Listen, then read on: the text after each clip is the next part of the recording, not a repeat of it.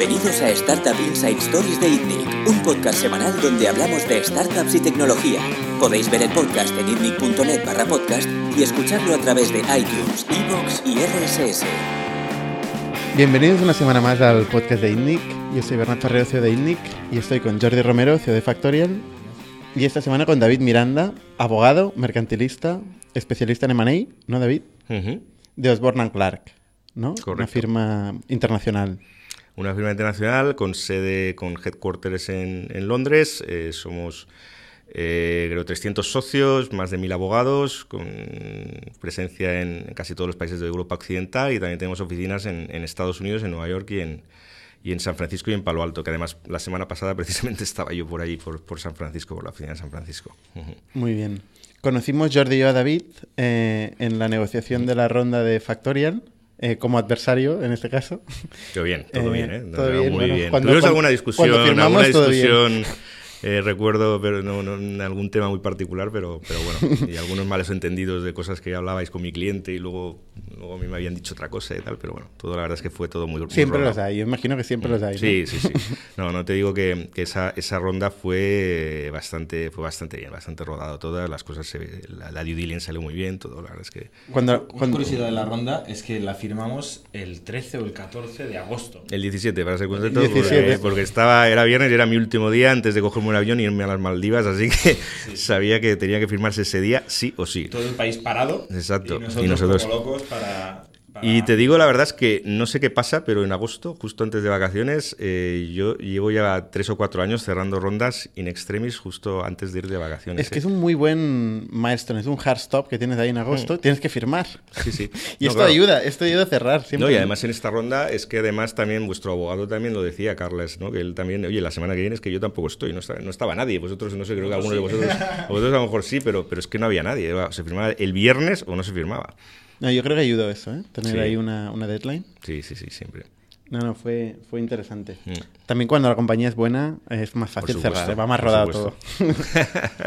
Oye, David, cuéntanos un poco eh, cuál es tu historia. ¿Cómo has llegado a ser abogado eh, mercantilista de startups? Pues es un poco no sé, acabé, yo creo que acabé estudiando Derecho, pero no sabía qué hacer, básicamente, y, soy así de sincero. Yo estaba de pequeño, eh, mi madre me metió en la cabeza que tenía que ser médico, no había médicos en la familia, y bueno, pues sí, pues sí, la medicina, tal. Pero luego, cuando a medida que iba llegando el tiempo, digo, joder, meterme en medicina, vamos a hacer una cosa más, no sé, yo soy, me gustan más las letras y tal, y estaba entre Derecho y lo que en mi época se llamaba Económicas, que ahora creo que se llama ADE o no sé.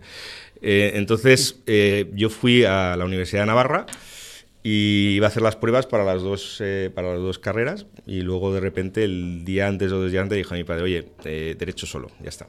Y me metí en derecho y estuve cinco años estudiando derecho. Y luego cuando acabé, yo en mi época eh, aún tuve que hacer la mili, bueno, me tocó hacer la mili, lo que antes se llamaba la milicia universitaria, entonces tuve tres meses de academia, seis meses destinado en Valladolid, en, en, caballería, y luego pues me fui a Madrid al Instituto de Empresa a hacer un máster de asesoría jurídica y cuando acabé ya el máster de asesoría jurídica, que ahora se llama LLM, LLM que, que, suena mucho más, más cool, eh, pues me fui a, bueno, empecé a buscar trabajo y, y bueno, no conocía no conocía el despacho, eh, em, pero bueno, hice una entrevista, un par de entrevistas en Osborne Clark eh, y entré cuando era un despacho que, bueno, pues mucho más pequeño de lo que es ahora, creo que éramos 13, 14 abogados.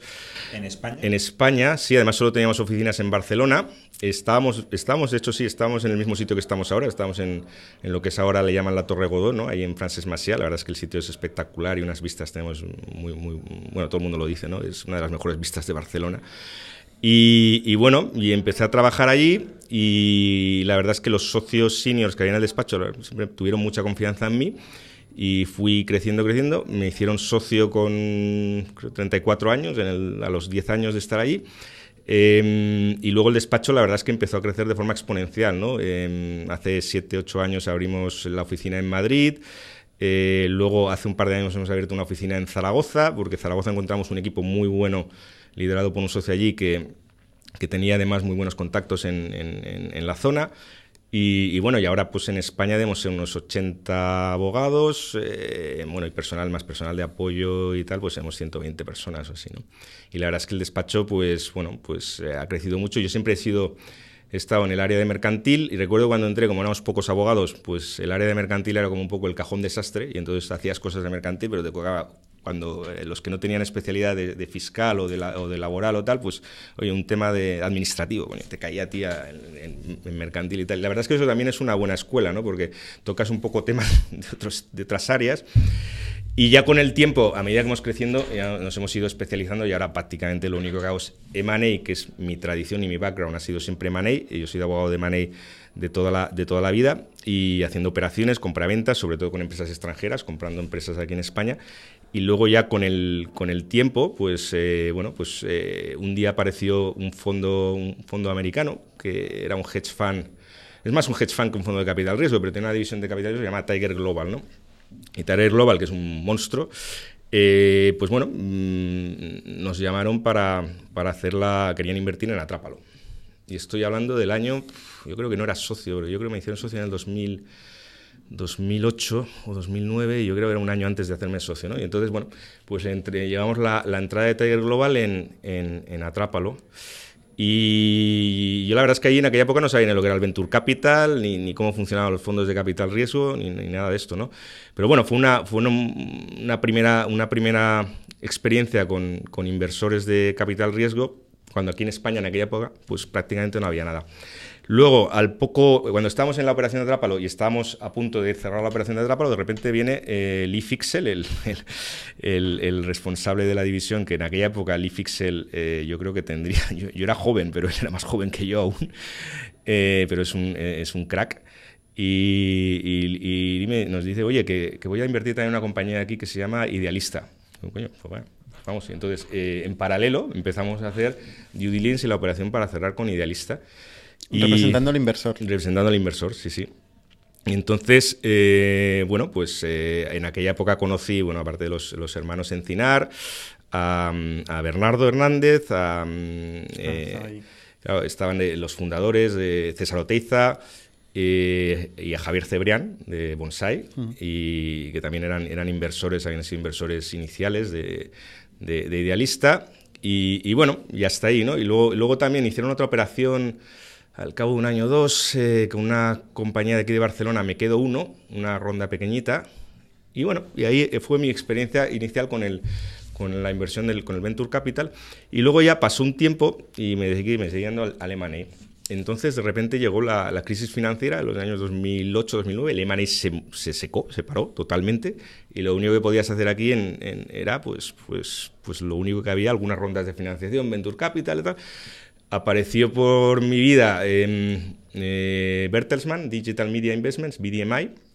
Hicimos operación con entrada en, en, en, en Marfil y en Wisby, aquí de Barcelona. Y, y, luego, bueno, y luego fui haciendo algunas cosillas más de, también de Venture, pero muy espaciado. Y luego con el tiempo eh, también me, bueno, conocía Alex Tubillaga. Y Alex es, eh, bueno, pues es, es un inversor eh, de origen venezolano, afincado en, en Nueva York. Eh, y bueno, y es uno de los, bueno, uno de los principales inversores fue en, en, Wallapop. ¿Vale? Y entonces en, Wallapop pues hicimos, entramos en una ronda de secundario, creo que era la serie B, y allí en Wallapop me volví a encontrar, después de como 10 años, a Javier Cebrián, me acuerdo perfectamente, estábamos en una firma en la notaría, la notaría esta de, de, de, de, de Rafa Córdoba y Enrique Viola, eh, y estábamos ahí un montón de gente y tal, y de repente veo a Javier, hacía como 10 años que no nos veíamos, y nos saludamos y tal, y luego, pues bueno, pues eh, Javier me iba presentando, mira, es el abogado del IFIXEL, IFIXEL de Tiger, el abogado del IFIXEL aquí en España. Y, y, y nada, y entonces eh, conocí también a Gerard, a, a, a Gerard Olivé, que bueno, pues eran de los, de los fundadores de, de Wallapop y tal, y a Miguel Vicente. Pero bueno, y, y, con Gerard pues estuvimos hablando tal, que nos hicimos buenas migas, y con el paso de, de algunos meses y tal, estaba yo en Madrid, en, es que todo esto es una historia un poco larga, pero, pero es, es, es, curiosa, porque yo estaba en Madrid en una reunión, de, en una cena de ASCRI. ASCRI es la patronal de capital riesgo en España, la Asociación de Capital Riesgo, que ahora han cambiado el nombre, se llama Capital, eh, Capital Crecimiento e Inversión. Eh, porque la palabra riesgo no gusta mucho a los inversores. Cuando van a levantar capital a los fondos, dicen, yo hago capital riesgo. Entonces dicen, oye, te voy a dar dinero a ti para capital riesgo. Entonces, bueno, entonces estaba en la cena de Ascri, que, eh, que era en Madrid este año, un año lo hace en Madrid, otro en Barcelona, y estaba con, con otro clásico del mundillo inversor de aquí de Barcelona, que es Joe Sanfeliu, de Isios, que ahora está en, en, en otro fondo, en Abasis. Y estábamos en la mesa y tal, y me dice, oye, que he quedado aquí con. Eh, está Gerard Ulibe por aquí, Gerard, con, con Oscar Pierre de Globo y tal. Él era inversor, eh, Business Angel, había medido algo como Business Angel y tal. Y están por aquí, eh, por aquí por Madrid, que han ido a cenar, tal. Y bueno, pues vamos a tomar unas copas con ellos y tal. Acabamos, bueno, yo me tuve que ir, tenía el AVE a las 7 de la mañana, a las 5 de la mañana, oye, oye, tengo que dormir una hora, tengo que coger el AVE, pero estos seguían por ahí. Y luego a raíz de ahí, pues bueno, pues Mm, pues estuvimos hablando por la noche y tal con Gerard y, bueno, y al final pues empecé a trabajar, empecé pues llevé la serie de Globo y, bueno, y a partir de ahí pues ya sí que me metí ya bastante de cabeza en el mundo del Venture Capital, ¿no? Y, y, bueno. Es importante salir de fiesta para. Es muy importante, desde luego, ¿eh? porque yo creo que eso, ¿eh? eso fue fundamental y eso que estás en Madrid y tal, y, bueno, a veces te da, como te da pereza y tal, pero bueno, al final la verdad es que también si la gente, si la gente es divertida y, tal, tampoco yo no tengo ningún problema. A mí, a mí me encanta. Está muy bien explicarlo para explicarlo en casa, ¿no? Cuando llega, no, es que estoy haciendo. Yo digo a mi mujer, no, porque yo voy a trabajar y tal, voy a Madrid, tengo una cena, uff, una cena llena de gente, todos inversores de estos estirados y tal, porque además esto, no sé si yo creo que la gente de Ascri no debe mirar vuestro podcast, por eso es más de private equity. Ascri, es más private equity, ¿no? Private equity son como más estirados y tal, los venture capital nos ven como los, los, los, los primos pequeños y tal, que tienen que entonces, bueno, pues em, los inversores de private equity y tal, que además aquí recuerdo que había una manifestación de algo de Podemos por ahí, que nosotros yo con un socio mío y, joder, como se enteren aquí estamos inversores de, capital riesgo y tal, metidos todos en este, en el, exacto, en el casino de Madrid y tal, es como se enteren que estamos ahí, nos, nos, nos asesinan aquí, todos los, los buitres aquí que se piensan que somos y tal. Pero bueno. Y nada, y la verdad es que muy bien, la verdad es que fue, fue todo pues eh, unas casualidades de la vida o carambolas a veces y tal, y vas conociendo gente y, bueno, y, te vas abriendo un, camino en el mundillo, ¿no?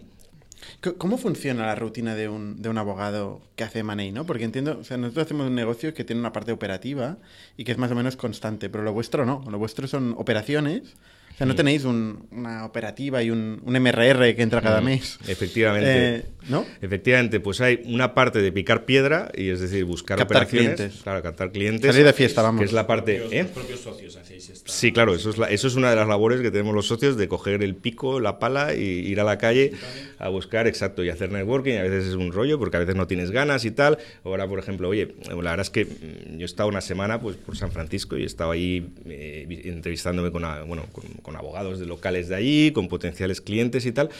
Y bueno, y a veces pues bueno, pues es mucho mucho mucho networking, también hay deal flow que te viene por gente que habla bien de ti, que aunque parezca mentira, hay gente que habla bien de los abogados a veces y todo, ¿no? Supongo que algo hacemos bien. Y entonces también te llega algo de deal flow por allí.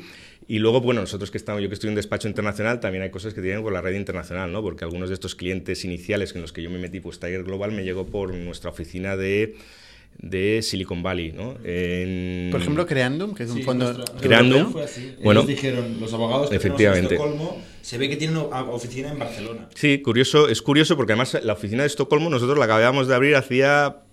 Es, es una de las últimas oficinas que hemos abierto, ahora menos de dos años y, y Miquel Moreira, que era que tiene, una, tiene como un apellido como, como portugués, tiene, creo que tiene orígenes, eh, orígenes portugueses o algo. Eh, eh, Miquel conocía a, a, Simon y, y, también a Peter y había, creo que había trabajado, él venía de otra firma y había trabajado con ellos y bueno, y Miquel fue el que me llamó para, para introducírmelos, sí, sí.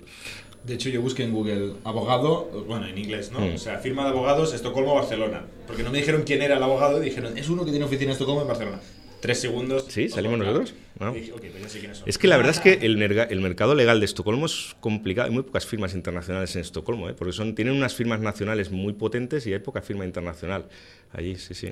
Bueno, ay, perdona. Bueno, Bueno, iba a preguntar, porque estás hablando mucho todo el rato, entiendo yo, del lado del inversor, ¿no? De Hmm. las operaciones. Hmm. ¿Estáis enfocados en la firma o tú en el lado del inversor? ¿O son Bueno, tradicionalmente, tradicionalmente he trabajado más para inversor, sobre todo inversor americano, inglés, alemán. Eh, pero bueno, con el tiempo sí que sí que también he puesto a veces el gorro de, de- de compañía, ¿no? Eh, por ejemplo, sobre todo también eh, trabajando con, con temas de Antai. Antai lleva un poco el doble gorro, ¿no? Antai a veces, eh, a veces invierten con su red de Business Angel, eh, y, pero también se pone el gorro de compañía, es decir, los deals, los deals suelen ser bastante equilibrados, ¿no? Y, y luego también, bueno, ya cuando el tiempo, cuando te van conociendo la gente, cuando la gente ya te va conociendo en el mercado y, y- y tienes una, una cierta, un, cierto nombre, pues ya te vienen, te vienen algunas compañías a, y, y, bueno, y a veces o te refieren para algunas compañías, ¿no? Eh, Ya, ya empiezas a conocer founders. Y ahora, por ejemplo, el año pasado el- estuve también en la, en la ronda de 21 Buttons, pues la hice con, con ellos, ¿no? Con, con, sí, con la compañía y les llevé la, la serie B, la llevé con ellos, ¿no? Y también el también Medictor, que hicieron con, esto ya es Digital Health, eh, hicieron la ronda con, con Alta Life Science de, de, de Lead Investor, y Alta lo llevaba a los que fueron vuestros abogados, RCD, y nosotros llevábamos a, a Medictor, porque, bueno, pero Medictor me vino referido porque, bueno, Miguel Vicente, que es eh, de Antai, pues es muy amigo de, de Cristian Pascual, el founder de Medictor, y bueno, me lo, me lo recomendó y a veces, bueno, pero es verdad que tradicionalmente trabajo más para inversor que compañía, pero bueno, también... ¿qué eh, cambia? Eh, ¿qué- Cambia el enfoque, pues, Sí. eh, pues unas veces haces el, el, el term sheet pro investor o... No, eso está claro, pero quiero decir, es, es lo mismo hablar con un inversor eh, que hablar con un emprendedor, ¿no? Un emprendedor Bueno, yo tengo igual que, reconocer, tengo que reconocer, sí, es verdad. eh, el inversor normalmente sabe mucho más de lo que son, cómo funcionan los, los- las mecánicas, cómo funcionan los contratos. Y, y a veces al founder, al founder, claro, el founder pues, pues viene de un mundo que, bueno, pues yo soy o médico o soy ingeniero informático y tal, y todo esto le queda muy grande porque es su primer deal o su segundo deal, o tampoco ha hecho mucho, ¿no? Entonces, eh, cuando trabajas para founder tienes también una labor de educación, ¿no? De, de explicarle cómo funcionan las cosas, ¿no? Y cosas tan simples eh, como cómo se calcula el precio de la ronda, eh, el precio por acción y que no es dividir el valor pre-money por el capital legal, sino que hay que hablar del capital fully diluted y el capital fully diluted es el capital legal más las stock options que tengas o phantom shares aquí, más todo aquello que se puede convertir en, en capital, ¿no?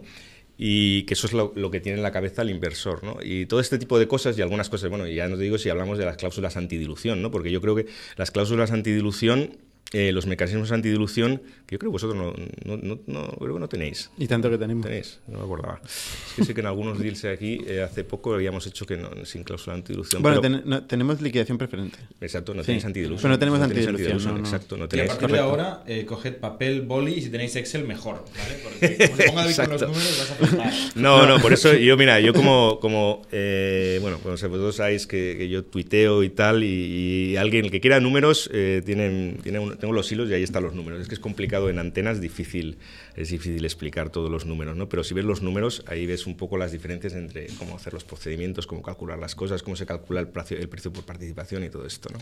Yo tengo una recomendación y luego una pregunta, ¿no? Eh, como emprendedor, recomendación, abogado bueno y cuanto antes mejor. Eh, concretamente, antes de recibir o aceptar un term sheet, ya está bien tener una, una relación con un abogado. Eh, porque aunque sea muy, muy, muy, muy simple y es un DIN A4 y es obvio, ya hay matices que pueden no estar en el term sheet que cuando te asesoras por un abogado te das cuenta que son importantes, ¿no? ¿Cuál es tu punto de vista si un amigo tuyo, emprendedor, eh, está en un proceso de inversión, por ejemplo, ¿qué le recomendarías? Pues lo primero que, se busque un abogado, un abogado bueno. Si es amigo mío, espero que me lo pase a mí, ¿no? Pero que se busque un abogado bueno. Yo esto se lo escuché un- hace tiempo a Jesús Encinar. Yo a Jesús Encinar le conocí ya, como os comentaba, con el tema de idealista y él trabaja con un abogado, mm, en aquella época es Lu- Luis Casals, ahora es- estaba en Gómez Acebo Pombo, ahora está en Baker McKenzie y es un abogado, muy buen abogado y... y y, y yo, le, yo le había escuchado a, a Jesús en una charla a emprendedores y tal, dice, uno de los consejos, búscate un buen abogado. Y eso es un problema que desgraciadamente los emprendedores mm, tienen miedo porque los abogados lo ven claro.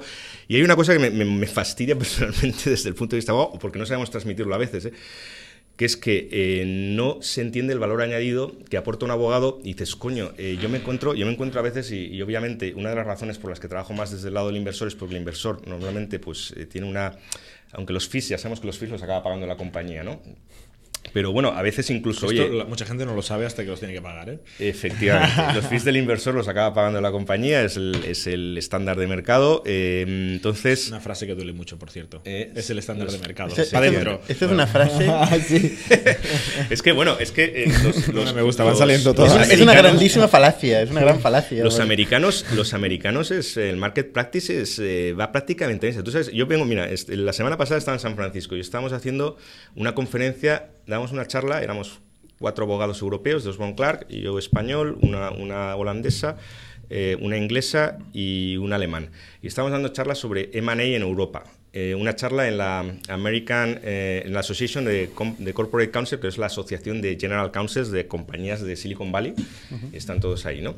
Y estábamos dando una, un- una ponencia y explicamos el M&A en Europa y explicamos el market practice, porque yo eh, el año pasado el año pasado cerramos una operación que yo llevaba para un private equity americano que era eh, que entró en el Primavera Sound y era básicamente la discusión continua era cuál es el market practice en España. Y yo el market practice tenía que decir porque eh, dices, ostras, aquí es complicado, porque en Estados Unidos tienes un montón de informes de market practice privados, de, de- de private deals, porque claro, lo- los públicos en principio, pues en Estados Unidos además se- los, los deals públicos, los SPAs públicos, contratos de compra-venta, eh, de las compañías públicas, públicas me refiero a cotizadas, eh, se, se- se registran con la SEC, con la SEC es la CNMV americana. Tú puedes entrar en la base de datos Edgar de la, de la SEC y ahí puedes encontrar contratos de compraventa de, de compañías y tal. Pero ellos que ellos también tienen informes sobre cuáles son las prácticas de mercado en deals privados. ¿no? Y aquí en Europa, pues hay algunos informes, hay poco. En España hay muy pocos, yo conozco alguno, pero del año 2004, pero son muy high level.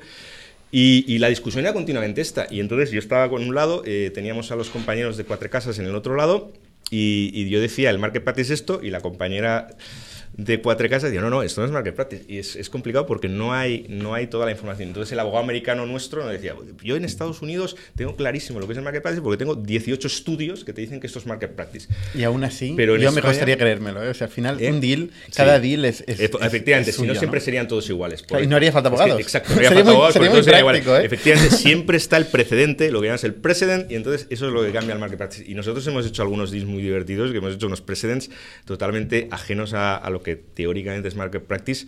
Y la verdad es que, obviamente, es verdad. Es que yo siempre también me hace un poco de gracia porque si todo fuera seguir el market practice no haría falta ni abogados Claro, ni nada, ¿no? Entonces siempre hay alguna cosa que cambia. Vo- Volviendo a la pregunta de Jordi, eh, o sea, ¿cuándo un emprendedor necesita un abogado? O sea, ya- ¿en qué punto? ¿En qué momento? Bueno, idealmente, a ver, yo entiendo que hay un problema de honorarios, ¿no? Y, y- y también, a ver, y hay abogados, eh, no me gusta, a ver, eh, hay abogados que son más especialistas en unos temas, otros. Yo, por ejemplo, a mí no me preguntes temas, y dicen, "Eh, tú eres abogado, pues, eh, y me vienen amigos y dicen, oye, tengo un problema de, tema de, en la empresa con no sé qué, de mi contrato de trabajo. Yo, que yo no tengo ni idea de laboral, yo soy especialista en unos temas. Licencia no de actividad. o- Claro, efectivamente, o de divorcios, yo no, no sé nada de divorcios. El alquiler. Entonces, Yo le pedí ahora- a un laboralista sobre mi alquiler. entonces, oye, tienes una, una pequeña idea, igual que obviamente un cirujano también sabe de, sabe de algo de, de traumatología, pero no es su especialidad, ¿no? Entonces los abogados también tenemos que ver los especialistas, ¿no? Y hay otros más generalistas, más todoterrenos, que llamo yo, y abogados más especialistas, ¿no? Pero eh, idealmente desde el principio, porque es verdad que el problema, eh, eh, y esto pasa en la due diligence al inicio, eh, las cosas al principio se hacen mal, pero es que se hacen mal porque es muy difícil cumplir toda la normativa. Tú eh, montas una empresa, no tienes un duro, estás, eh, estás con, con súper súper limitado financieramente, entonces tienes que contratar empleados, pagar la seguridad social, ¿qué haces? Bueno, pues los contrato como prestadores de servicios, consultants, y un falso autónomo, ¿no? Es un falso autónomo de libro. Eso te viene una inspección de trabajo y te cruje, ¿no? Eh, pero es que no hay más remedio, casi, eh, porque no tienes dinero para pagar la seguridad social. El coste se incrementa brutal. Y además ahora el salario mínimo eh, lo van a subir o lo han subido eh, exponencialmente, pues ya es, es- es que... Ya no digamos para un abogado. Claro, efectivamente. Entonces, pagar un abogado es muy complicado eh, desde el principio. Pero yo creo, ver, yo, si, si vamos, seamos prácticos, yo- Conclusión, no pagamos yo abogado. creo, yo creo que como mínimo, poco antes de que empieces a buscar financiación, porque eh, cuando haces, cuando vas a tener la ronda, el inversor va a hacer una due diligence y va a ver cómo están las cosas, ¿no? Entonces, si no las tienes eh, en orden, pues bueno. eh, En la Constitución, de la sociedad? La Constitución no te hace falta un abogado. ¿Pacto de salvo socios? que- pacto de socios sí, pero pacto de Entre socios. fundadores. Pacto de socios entre fundadores. A ver, yo he estado muchos años trabajando con Barcelona Activa en programas de emprendeduría. Empecé con el- una cosa llamada Microsoft Pre-Incubation Program, que lo hacía con Barcelona Activa y tal. Y luego estuve en los Emprendedor 21, que hicimos varios y tal, con la Caixa. Y yo daba, yo daba formaciones sobre, sobre pacto de socios. Y es verdad que es idealmente, eh, lo ideal era es, es un pacto de socios desde el principio. Y es verdad que hay una cosa que son los estatutos sociales, pero los estatutos sociales no son muy flexibles, tienen que ir al registro, los registradores de repente te dicen que esto te lo inscribe uno y el otro no te lo inscribe, es un puñetero caos aquello. Y, y Entonces, se hacen siempre copy-paste. de Exacto, un y se Esto sí que hay un estándar por ahí que, exacto, que alguien creó un día. Absolutamente. Y, y luego el pacto de socios es ideal. Un pacto de socios tendría que ser un pacto de socios sencillito, sobre todo para ¿Qué, que... qué debería tener un pacto de socios de fundadores? Un pacto de socios, los, En un primer momento de digamos, la constitución. distribución de roles, la distribución de roles, que es lo que va a hacer cada uno, em, temas de eh, mayorías eh, reforzadas, si hay, depende también un poco la composición, ¿eh? no es lo mismo tener dos fundadores al 50-50 que tener tres y ya, entonces ya hay uno que te hace de desbloqueo, ¿no? Es decir, dos a tres, ya que si dos están de acuerdo en hacerlo de una manera, pues distinto, ¿no? Es decir, em, alguna cosa, si hay, si hay derechos de veto, es decir, si hay derechos de veto, algunas mm, medidas Muy de raro desbloqueo, esto, ¿eh? Muy raro es un raro, de es, es raro, salvo que estés al 50-50, entonces de repente...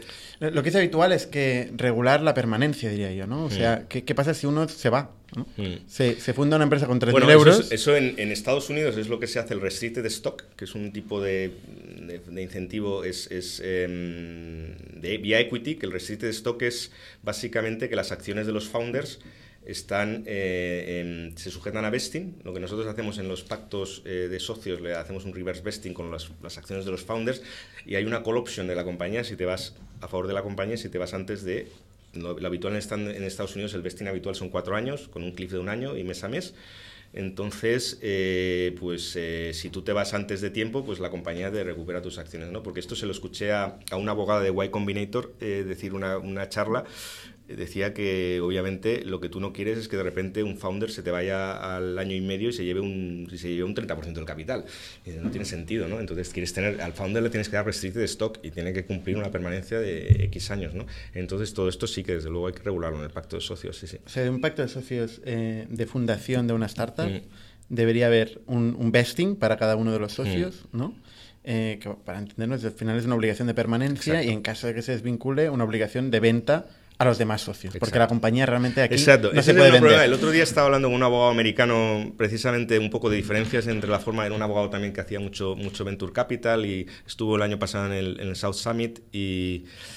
y- pero bueno, él, él- él hace deals, también eh, asesora a algunas eh, compañías eh, europeas que van a Estados Unidos. Y entonces me comentaba, comentamos un poco las diferencias entre los deals en Estados Unidos y Europa.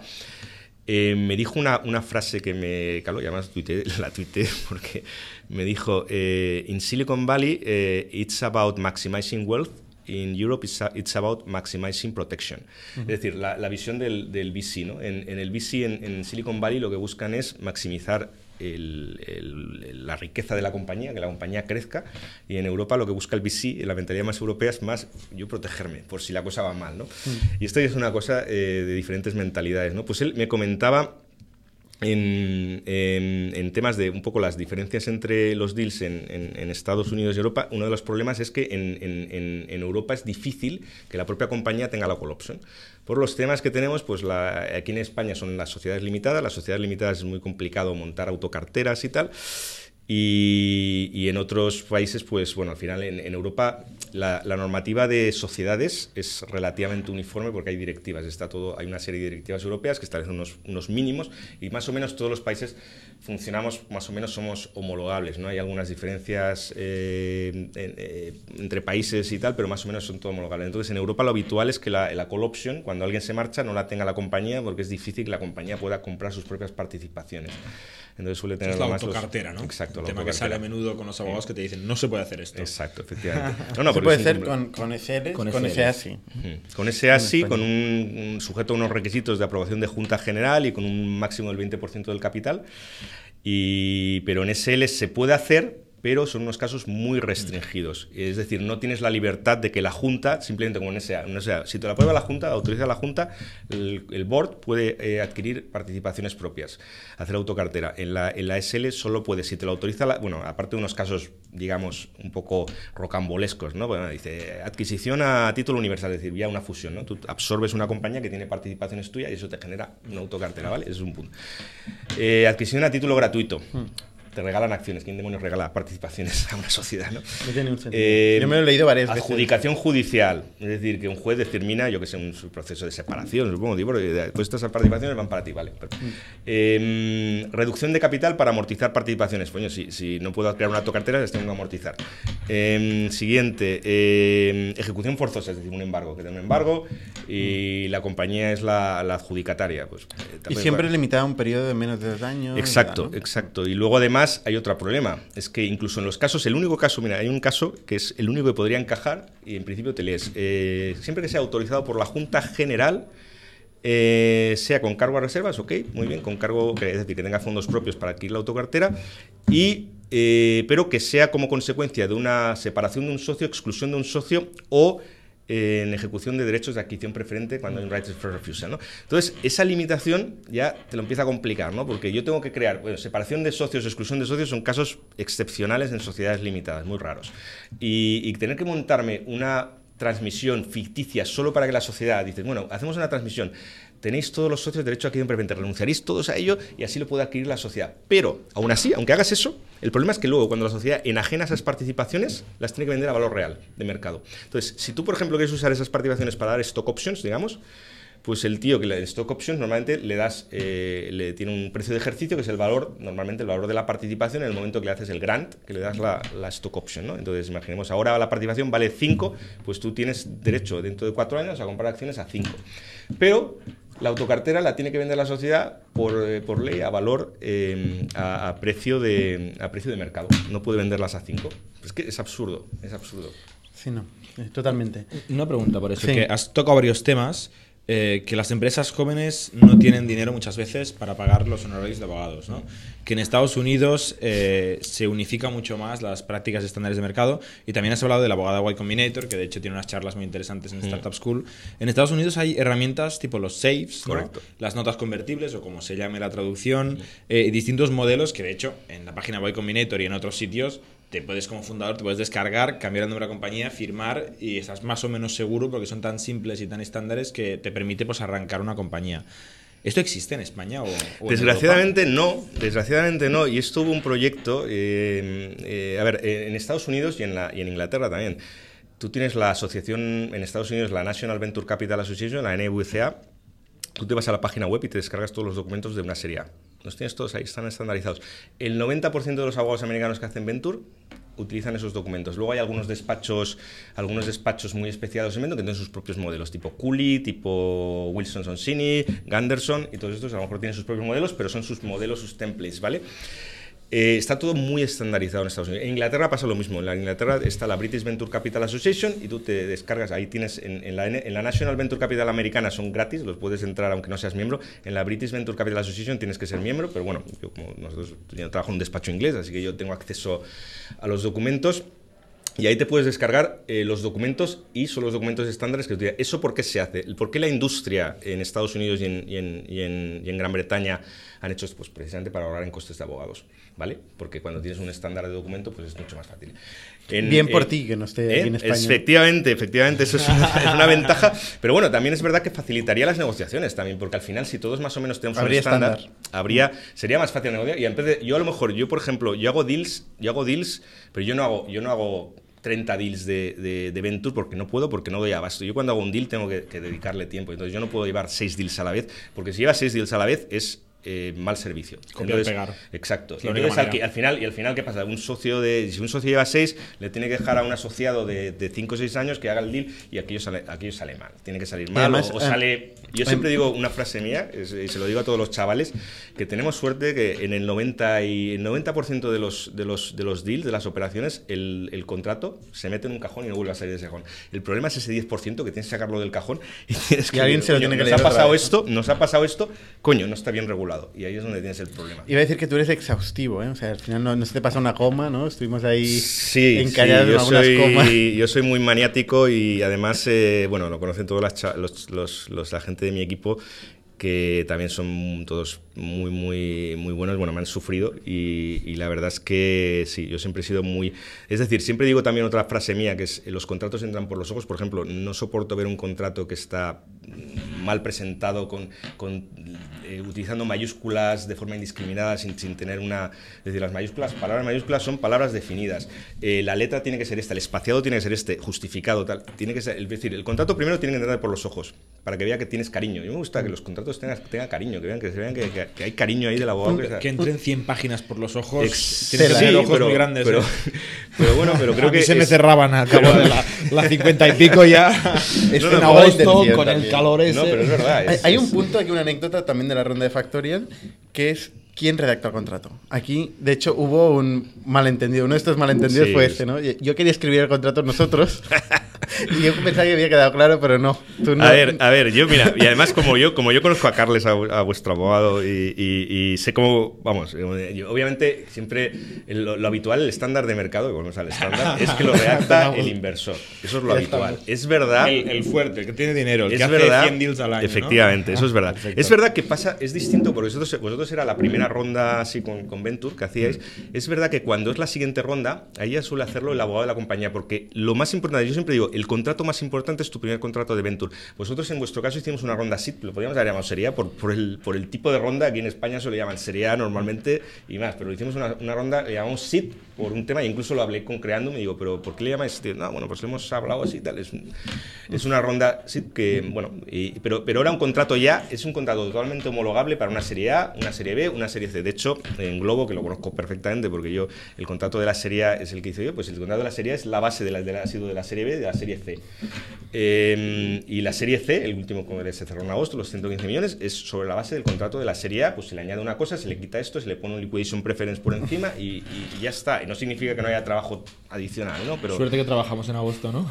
Para quedar bien. Pero es, para mí es el contrato más importante, es el primer contrato, porque luego en la serie A lo normal es que vuestro abogado, sobre la base de ese contrato, sea el que lleve, porque es el que conoce más el contrato, y ese, eh, sobre la base del contrato. Estoy totalmente que- de acuerdo con eso, por eso queríamos hacerlo nosotros. Claro, pero vosotros no teníais, no teníais contrato previo, teníais vuestro pacto de socios interno, pero que no tiene, no es homologable para. Y ahí es donde hubo el malentendido, ¿no? Porque decimos, no, nosotros ya tenemos contrato, ¿no? Sí. Entonces, claro, teníamos que adaptarlo, lo adaptamos Pero nosotros. además era, era en inglés el vuestro. Sí, Era en inglés. sí, sí, sí. sí. Vale. No, pero bueno, a ver, lo estándar es que la primera, la primera ronda, el inversor. Y luego a partir de las rondas, siempre que el contrato sea homologable, es decir, homologable a lo que un inversor esperaría, es decir, que tenga sus liquidation preference, sus, sus veto rights, protective provisions y todo esto, appointment rights, es que ya se utilice ese contrato de base y lo lleve tu abogado, el abogado de la compañía.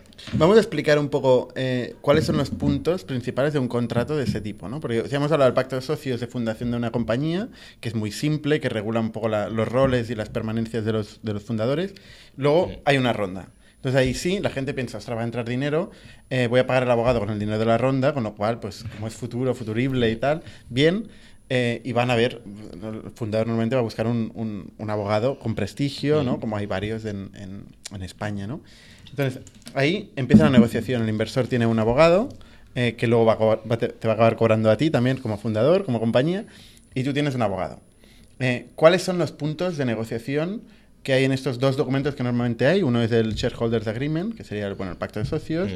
y el otro es el Investment Agreement, que es el, el documento de inversión propiamente. Que vienen del term sheet, ¿no? O El sea, hay term un documento que es yo el te diría, sí. yo te diría Correcto. que el documento quizá más importante de negociar es el term sheet. Totalmente. Es decir, yo he tenido term sheets que son muy exhaustivos y eso me ha ahorrado, nos ha ahorrado una barbaridad de negociación a la ¿Qué es hora de hacer shareholders. Expliquemos un Bueno, poco el term sheet sería la, digamos, un term sheet es un, o carta de intenciones, es la, el- la manifestación de la intención, es no vinculante, de la intención de, de- de un inversor de invertir en tu compañía. Ahí se establece las, lo básico del term sheet, eh, que es valoración, premoni, eh, los derechos del inversor, eh, si, vienen, si van a haber inversores adicionales eh, un poco por encima el, el SPA o lo que sería el contrato de inversión, que el contrato de inversión suele ser el que menos problema da porque es un, contrato de compraventa estándar con sus reps and warranties y tal.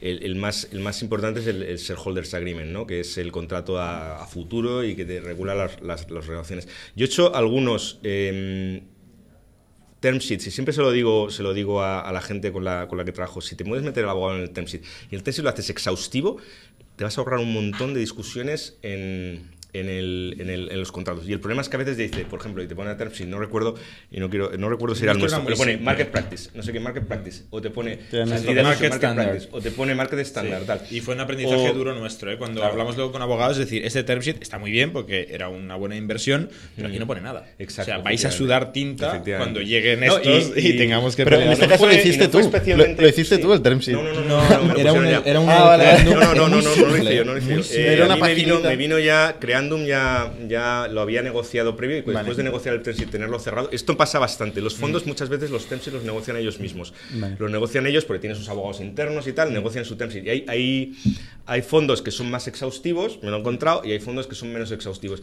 Hay veces que el fondo mete al abogado. Lo que creo que... eh, pero, pero normalmente ya tiene su, su abogado interno y el term sheet lo hacen con su abogado interno. A veces meten al abogado externo. Pero, pero lo que sí que es importante es la compañía, sí que es importante que a la hora de negociar el term sheet, yo creo que sí que la compañía sí que, que su abogado. Porque, bueno, yo, yo ya os digo, yo, yo tuve hace unos años con una, una ronda con, con Isios, de biotech, y el term sheet que me puso Isios, y me lo puso ya ellos, ¿eh? pero lo tenían ya, lo habían negociado ellos, pero era súper exhaustivo. Eh, la ronda fue rodada. Fue rodada. La ¿Qué, qué pasa si en- se, si se cae la ronda? Y al final no hay ronda. Pues el abogado si cobra primero si todo. Se cae la ronda, bueno, yo es- esperas cobrar, al principio yo le facturo al, al fondo, ¿no? A- lo que pasa que es verdad que si, si eres abogado de la compañía, pues si la ronda se cae y la compañía está, pues, pues bueno, pues tendrás que negociar si se puede pagar todo. A veces, a veces se negocia, ¿no? Hay, eh, a veces se negocia, pues si, si o puedes negociar success fees o, o puedes negociar. A ver, yo tengo que decirte, tengo que conoceros que muy pocas veces he visto rondas caerse. Cuando hay un term sheet ya firmado, yo rara vez, yo de hecho, de hecho personalmente creo que no he visto ninguna vez con un term sheet firmado que se caiga la ronda. De hecho, esto es un concepto que como emprendedor sorprende, porque el term sheet, que es el documento, digamos que hay una carrera para firmar el term sheet, ¿no? Y cuando Mm. hay competencia para invertir en una compañía, normalmente hay unos días de muchísimo estrés, donde tú tienes varias conversaciones y varios term sheets que te van Mm. llegando y tú firmas uno y en ese momento tú asumes un compromiso moral, digamos, de no shopping, ¿no? De, Claro. no, inver- de no hablar con otros Bueno, moral no, ese es legal, no. ¿eh? ese es legal. Bueno, es legal, vinculante, pero luego has dicho tú que no es enforzable. el- No, no, es a ver, el term sheet no es vinculante salvo esos temas, el no shopping Perfecto. y la eh, bueno, exclusividad no shopping y... O sea, y al No shopping significa que no puedes aceptar otros term sheets o, o pitchear a otros ¿Pero ¿Qué pasa si los aceptas?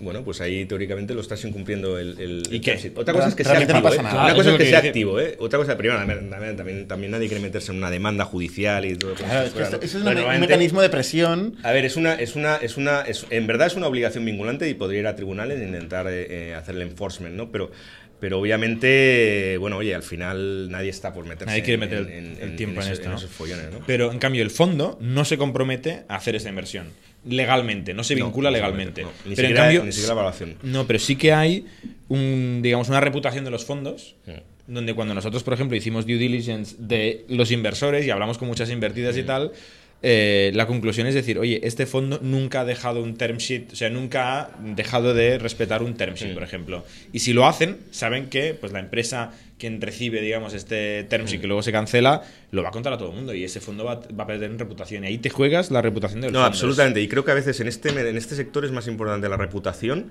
a veces que, mm, que digamos, Que el cerrar el tribunal. deal, eh, que sea un deal el, el mejor deal. Es decir, cuando un. ter- cuando un eh, y esto sí que lo, lo- lo he leído a, a- a inversores de Venture Capital americanos y tal, cuando tú has puesto un term sheet, aunque no sea vinculante, eh, si luego tú lo retiras sin ninguna justa causa, otra cosa es que hay una justa causa, haces una due diligence y de repente encuentras hay un monstruo, ¿no? Pero sin justa causa, eso hace mucho, mucho daño reputacionalmente. Claro. Y además es un mundo relativamente pequeño, todo el mundo habla entre ellos. Vosotros, los founders, habláis entre vosotros, los inversores entre ellos y también habláis con inversores. De todas formas, yo, eh, con todo el respeto, o sea, tú cuando firmas un acuerdo de inversión, te estás casando.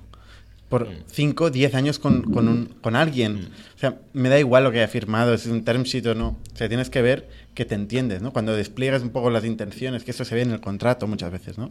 Y cu- cuáles son las intenciones a nivel de control de la compañía, si, está, si hay acuerdo o no, tienes que verte con, este, con esta persona o con este fondo, ¿no? Mm.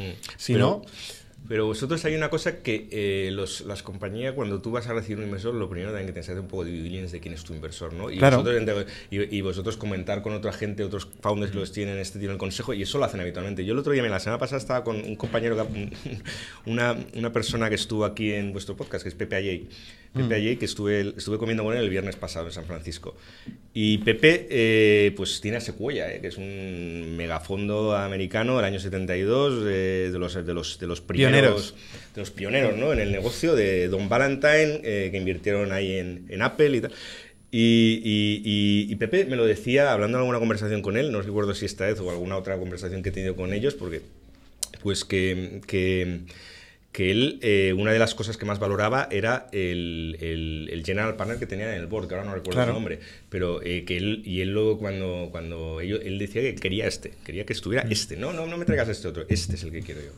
¿no? Entonces eh, es muy importante que tú la persona que tengas en el board sea una persona con la que puedas tratar y que sea una persona que- con la que te entiendas, ¿no?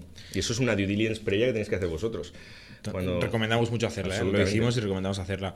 Otra pregunta relacionada con lo de contratar abogados o no. Cuando una startup pequeña tiene un consejo, el rol del secretario, ¿qué piensas de este rol? ¿Hay que contratar una firma como Osborne Clark para que venga una vez cada dos o tres meses a afirmar que sí, que todo bien, que se, hablan, se han hablado estas cosas? para una startup. ¿eh? Para una startup... No para eh, Endesa, obviamente. No, no, pero yo estoy, yo estoy de secretario de no sé cuántas compañías, porque nosotros cuando vas de la mano ¿En de... qué momento tiene sentido esto? Pues yo creo, a ver, un abogado ya a partir de la serie de serie A o una serie así potente como la vuestra, eh, yo creo que tiene sentido ya tener un abogado. Bueno, a ver, si, no, sé ahora, no recuerdo ahora quién tenéis vosotros de secretario, pero, mm, pero bueno, que, que sea alguien que, que más o menos pues eh, conozca un poco los, los funcionamientos, ¿no? Porque también da tranquilidad al inversor, porque al final el secretario, a ver, hay- yo, he visto yo he visto boards eh, de todos los colores, ¿no? He visto boards, eh, estoy en algún board que son todos científicos, hablan en inglés y sobre temas de de, de- de temas de muy muy muy técnicos y, y- y durante cinco horas todo científico. Entonces estás, te vuelves loco no ahí. ¿Qué Eh, haces? ¿Que ¿Juegas al Candy Crush? O... bueno, básicamente no, básicamente lo que haces es, es ver si sale algo que dices que desde un punto de vista legal, pues para estar atento. Y tú vas escribiendo los algoritmos Eh, y no, las no, fórmulas. bueno, la verdad es que casi todo el mundo, casi todo el mundo te pide muy high level, las actas de los boards muy high level y tal, y ellos a lo mejor hacen una acta técnica más técnica que la redacta un tío técnico, un, el CEO o lo que sea, redacta un poco lo que es lo, lo tema técnico y tú haces un acta muy high level, ¿sabes? Tal, simplemente para, para cubrir casi el expediente, ¿no? Salvo que haya un tema legal, dices, oye, pero tenemos que hablar, aprobar una- un plan de, o una location de, de Phantoms, pues entonces ahí sí que el abogado, pues simplemente estar, estar un poco, más que nada, estar un poco allí para, para saber cuándo hay un tema legal, ¿no? Y luego hay otras hay otras startups más las tipo TIC, pues eso es mucho más sencillo. A lo mejor son, son boards mucho más rápidos, eh, además se entiende bastante mejor muchas veces el negocio, sobre todo si es eh, un negocio B2C y tal. Eh, pero bueno, normalmente se suele hacer todo muy high level. Pero siempre es bueno tener eh, a un abogado. Ya te digo, yo no, yo no suelo ir por tema de. eh, Yo no, yo no puedo estar.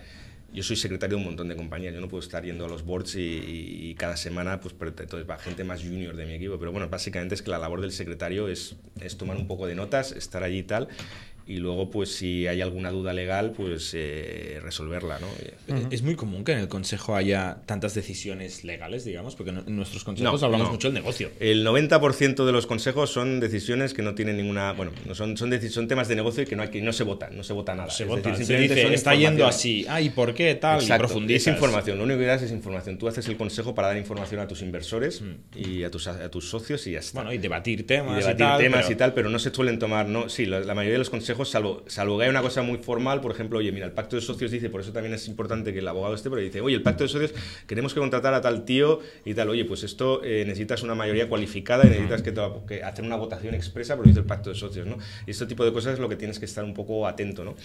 Pero en general hay mucha, gran parte de las, de las actas es pura información. ¿no? Vale. En, en el, volviendo a la, a la ronda y la razón para, para contratar un abogado, eh, hay una serie de cláusulas que, que yo creo que son importantes para explicar un poco a nuestra audiencia. ¿no? Eh, normalmente son cláusulas o bien económicas o bien de control. ¿no? De, de control eh, son cláusulas que pueden echar al emprendedor, eh, pueden acabar echando al emprendedor de la empresa, como de hecho algún colega nuestro pues, pues le acaba pasando. Eh, y las cláusulas económicas pueden hacer que, por ejemplo, la, la antes estaba viendo eh, Fundwell, eso, la, la- una startup americana que se vendió por 470 millones de euros, eh, los fundadores no vieron un euro. Sí, ¿no? sí, es un caso típico, paradigmático, ¿no? De qué puede llegar a pasar con las cláusulas económicas mal negociadas o con las liquidation preference, ¿no? Eh, ¿Cuáles son los, los- los puntos clave de un contrato de este tipo? ¿no? En, en ambas cosas, en, en la parte de control y en la parte económica. Bueno, en la parte de, de control, que las protective provisions, que son básicamente los controles, los derechos de veto que tienen los inversores, pues que no caigan en la medida de lo posible en la mano de solo un inversor. Es decir, por ejemplo, si tienes tres inversores, pues que la mayoría sea dos, dos de tres. ¿no? Es decir, que eso para hacer veto eh, tiene que haber eh, no, no- pueden, no pueden hacerte el veto con uno solo. Es decir, uno de, si uno de los tres inversores dice que no, no se toma. Es decir, tiene que ser dos de tres. ¿no? Pero es irrenunciable perder el control contra los inversores. ¿no? a ver, no, el control, el control en principio eh, lo tenéis vosotros, los de fundadores. facto, porque de conocemos facto, la empresa. Porque conocéis la empresa, además el inversor no tiene intención de gestionar la empresa, los que conocéis la empresa sois vosotros. Lo que pasa es que el inversor lo único que quiere es protegerse de determinadas eh, decisiones que impactan en sus economics, eh, pues, pues tener una protección y decir, oye, esto no se puede hacer sin que yo diga, sin que yo dé el visto bueno, ¿no? Entonces, en estos casos eh, hay dos tipos, eh, ya son en junta, otras son de board. Entonces, pues ahí está lo que los, los consentimientos, necesitas consentimiento. Entonces, que el consentimiento en la medida de lo posible no, no dependa solo de uno, ¿no? Depende también de cuántos inversores. Si tú tienes un investor, pues al final va a depender de él, ¿no? Pero, pero nadie quiere, nadie quiere utilizar esos derechos de veto. Normalmente el inversor, si las cosas van razonablemente bien, el inversor, al final, y vosotros supongo que lo estáis viendo, el inversor pues apoya continuamente y además es un... Es un No, el es problema una- son los momentos difíciles. cuando, difíciles, va, sí. cuando va muy bien o, cuando va mal. O, Exacto, claro. en el momento extremo. Mm. Nosotros no, mira, no, hemos, hemos- no hemos sacado del cajón el contrato desde que lo firmamos. Estamos Obviamente, porque no ha pasado nada de tiempo. Claro. Sí, no, tampoco así, exacto, no ha pasado demasiado. Pero bueno, eh, este es un tema de las protective provisions que no te creen, un- que no te, te impidan eh, gestionar la compañía y que en la medida de lo posible esté, no haya un derecho de veto individualizado.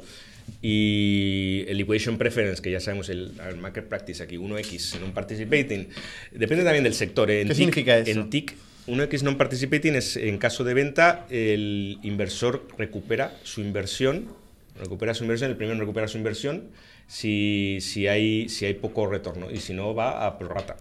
Si La parte proporcional que le toca como socio. Es decir, eh, se reparte, si hay que repartir 100 millones y yo tengo invertido 10, pues los 10 primeros millones teóricamente van para mi inversor, ¿no? Eh, y luego el resto, los 90 millones restantes, para los eh, fundadores. Pero claro, aquí el inversor se le puede quedar cara de imbécil, porque se ha metido 10 millones y tiene un 30%, y coño, si fuera por rata, me llevaba 30 millones de los 100. Entonces, obviamente, lo que haces es convertir en common, y entonces vas como los commons, y entonces se reparte todo entre common. Common, pues eh, uno tiene 30, el otro 70, pues 30 millones para uno, 70. Eso es en el escenario, bueno, el One Normal, Liquidation, esto es lo sí, el One X Liquidation Preference es el más estándar de mercado, es el más profounder. Es el más profounder. Y esto es Esto una ha de las pocas cosas. tiempo, ¿eh? ¿Tú Ha ido crees? mejorando. Eh, sí, Yo- bueno, pero es, es verdad, es verdad, porque O yo, sea, yo he hace estado. 5, 7, 8 años Sí, había participating Sí. y había más de 1X. Participating significa que va a cobrar los 10 millones en este ejemplo además tuyo y además por rata, a los por 30 rata. que le tocan a 30% prorrata. de lo que queda. O sea, 40 millones. Efectivamente, efectivamente. Y luego los hay más maquiavélicos. 2X. Bueno, 2X, 3X. hay 2X, 3X. 3X, eh, y luego hay unos, una cosa intermedia con CAP. Eh, 3X participating. sería 30 millones y los 30 millones que le tocan a Claro, prorrata. 3X serían, exacto. 60 millones Sí. de los 100. 3X participating sería 30 millones Exacto. por el liquidation Sí, y más 30% de los de- 70, o sea, es un Sí, poquito correcto. menos. ¿Y el caso bueno. este de Fanduel de 460 millones ver cero? Pues eh, no sé, creo que lo que había leído yo, porque lo leí en, lo leí en TechCrunch o no sé dónde, lo que había leído es que eh, en la última ronda el último inversor debió entrar bastante caro y entonces eso también es verdad, pero yo, yo trabajo también en, en Airrod Ventures, eh, Fidelity, ¿vale? Eh, les he llevado varios, varios temas en, en Wallapop, Packlink, Redpoints ahora.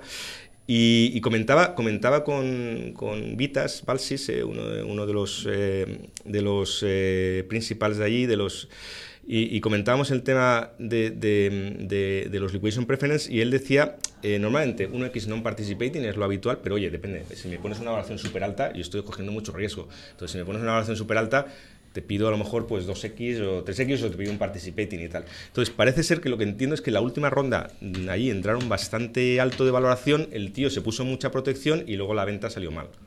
Entonces, Sí, eh, aquí, bueno, con dos búsquedas de Google simplemente que el stack de, de preferentes Mm. era todo el también era muy alto, ¿no?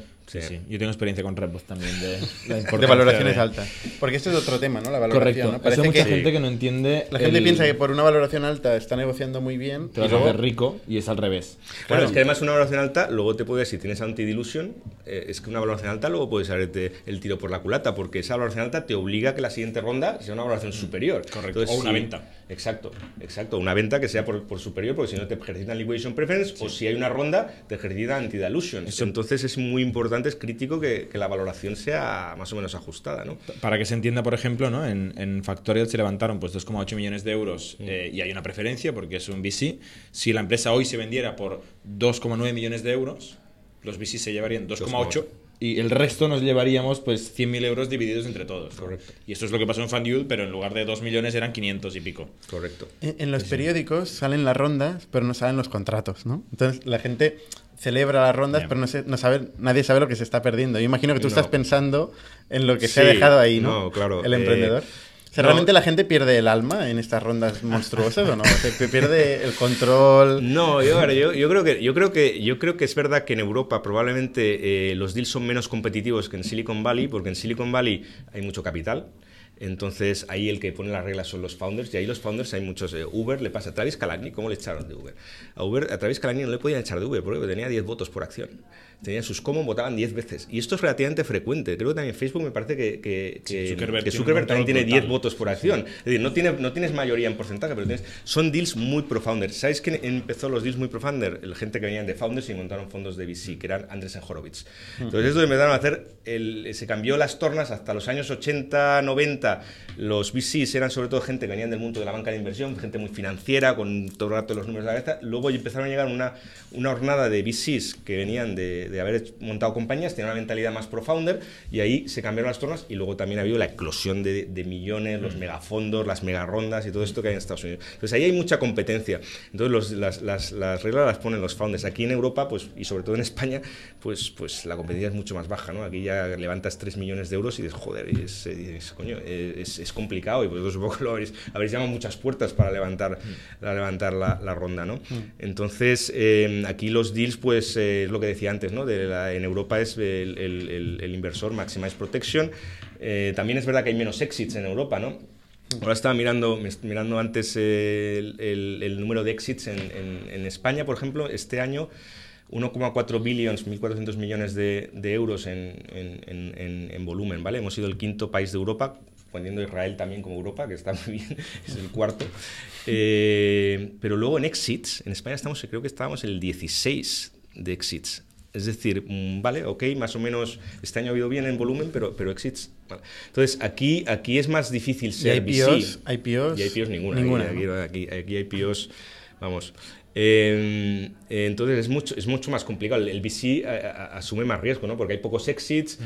Porque... ¿Crees que está cambiando eso no? O sea, cada vez hay Hombre, más sí rondas, hay verdad- más sí que dinero, es ¿no? verdad, Sí que es verdad. eh, España ha cambiado mucho, ya os digo, yo empecé cuando empecé hace 10 o 12 años con, con estos temas, eh, nadie se había oído hablar de lo que era una startup, el venture capital y tal.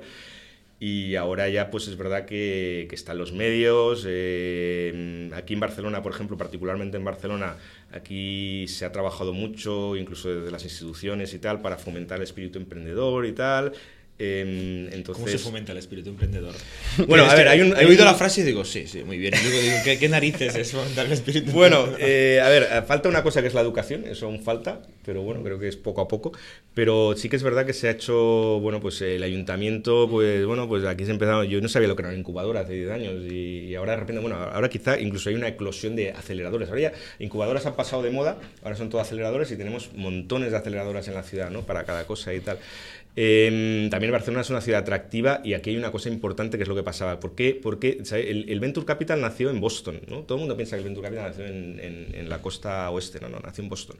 ¿Qué hay en Boston? El MIT. El MIT y Harvard. Hay Harvard, sí. Efectivamente. Eh, Barcelona, ¿qué tenemos? Eh, IS, ESADE, Pompeu Fabra, tenemos, tenemos muy buenas... La Politec, PC, claro. La Los ingenieros de la yo Politécnica. vengo, como tengo de formación profesional, eh, pienso más en los... Estaba esperando a ver si... Pero, pero efectivamente, hay muy buenas, hay muy buenas universidades, muy buenas, obviamente, y por ejemplo, Pepe, eh, Pepe Ayey me comentaba, bueno, las razones por qué han abierto el estudio aquí, pues joder, cuesta... Hay talento, aquí hay talento. Hay, buen- hay talento y cuesta muchísimo menos un ingeniero en Silicon Valley es que los precios Es están separados, ¿no? sí, sí. Y además tú que, tú que has estado también por allí, ¿no? Y ya sabes lo- los... lo- Esperemos que cambie, que haya mucha más emprendeduría y podemos hacer la competencia un poco a nuestros amigos americanos.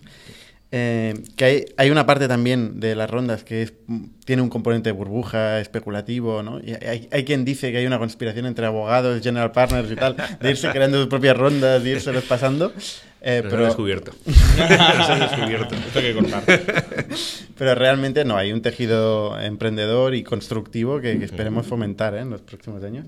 Y nada, David, oye, muchas gracias eh, por, tu, de- por tu explicación y tu testimonio. Es cosas que no hablamos habitualmente y creo que, que es muy interesante. Bueno, yo y daría para que- mucho más, ¿eh? Yo tenía aquí Sí, una lista, yo- he tocado también- un 10%. La verdad es que es un, os agradezco mucho porque creo que es el primer abogado, soy el primer abogado que viene al podcast, ¿no? Entonces... Al menos eh, como abogado, no sé si han por venido... Lo menos, por lo menos, la verdad es que se, se acuerden un poco. Nosotros somos también una parte de esas rondas de financiación, ¿no? Y nadie se acuerda de nosotros. ¿no? Entonces me alegro mucho de que me hayáis invitado.